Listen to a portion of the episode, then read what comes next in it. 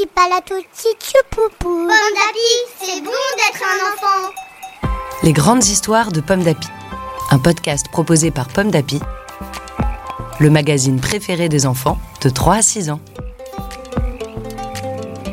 Chaque mois, tu vas découvrir une grande histoire que tu lis peut-être à la maison avec ta maman ou ton papa, ton grand frère, ta cousine, ta mamie, ta nounou, le babysitter ou même tout seul. En ce mois d'avril, le magazine Pomme d'Api te propose Le Ruban Rouge, une histoire écrite par Marie-Pascale Nicolas Cocagne, lue par Rebecca. Le Ruban Rouge. Au village des Pissenlits, dans la dernière maison, habite Monsieur Lapin.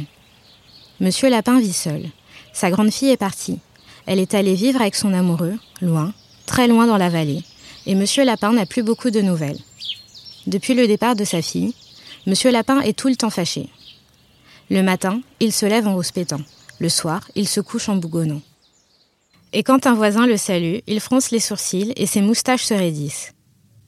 Monsieur Lapin a tout le temps l'air en colère, mais il est surtout très triste. Il y a quelque temps, il a su que sa fille était devenue maman. Monsieur Lapin est un grand-père qui ne connaît pas son petit-fils.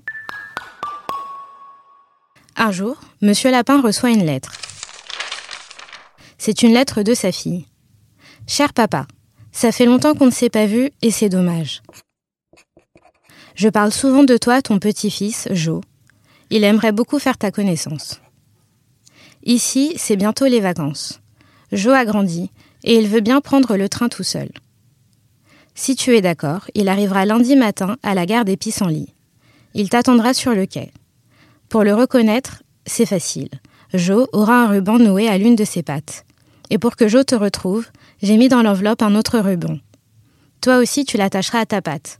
Tu es d'accord, papa? Nous t'embrassons très fort. En effet, avec la lettre, il y a un ruban rouge. Monsieur Lapin se met en colère. Il grogne.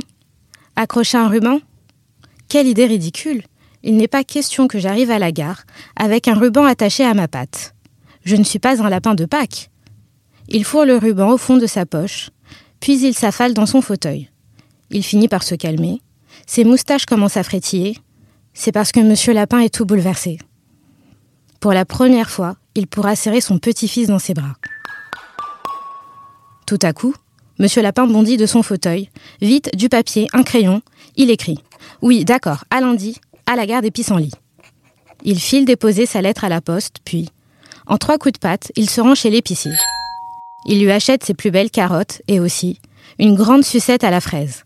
Enfin, arrive le lundi. Monsieur Lapin sort de chez lui, dans son plus beau costume. Mais à la gare, quelle cohue Entre les voyageurs qui descendent, ceux qui attendent, les bagages qui bouchent le passage, c'est la pagaille.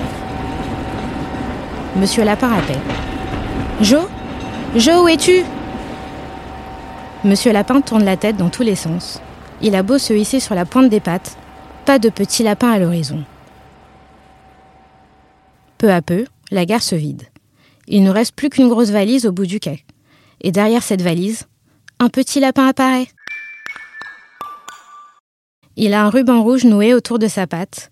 Monsieur Lapin a le cœur qui bat. C'est son petit-fils, Joe. Il le voit pour la première fois.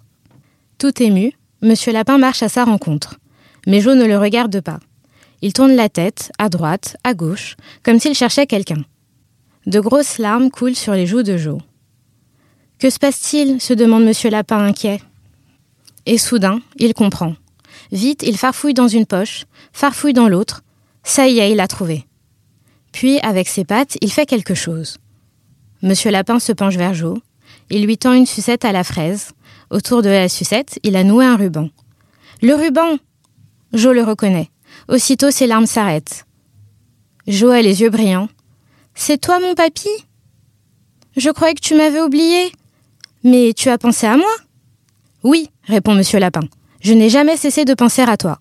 Aujourd'hui, hier, tout le temps. Joe se jette dans les bras de son grand-père, et tous les deux se serrent fort.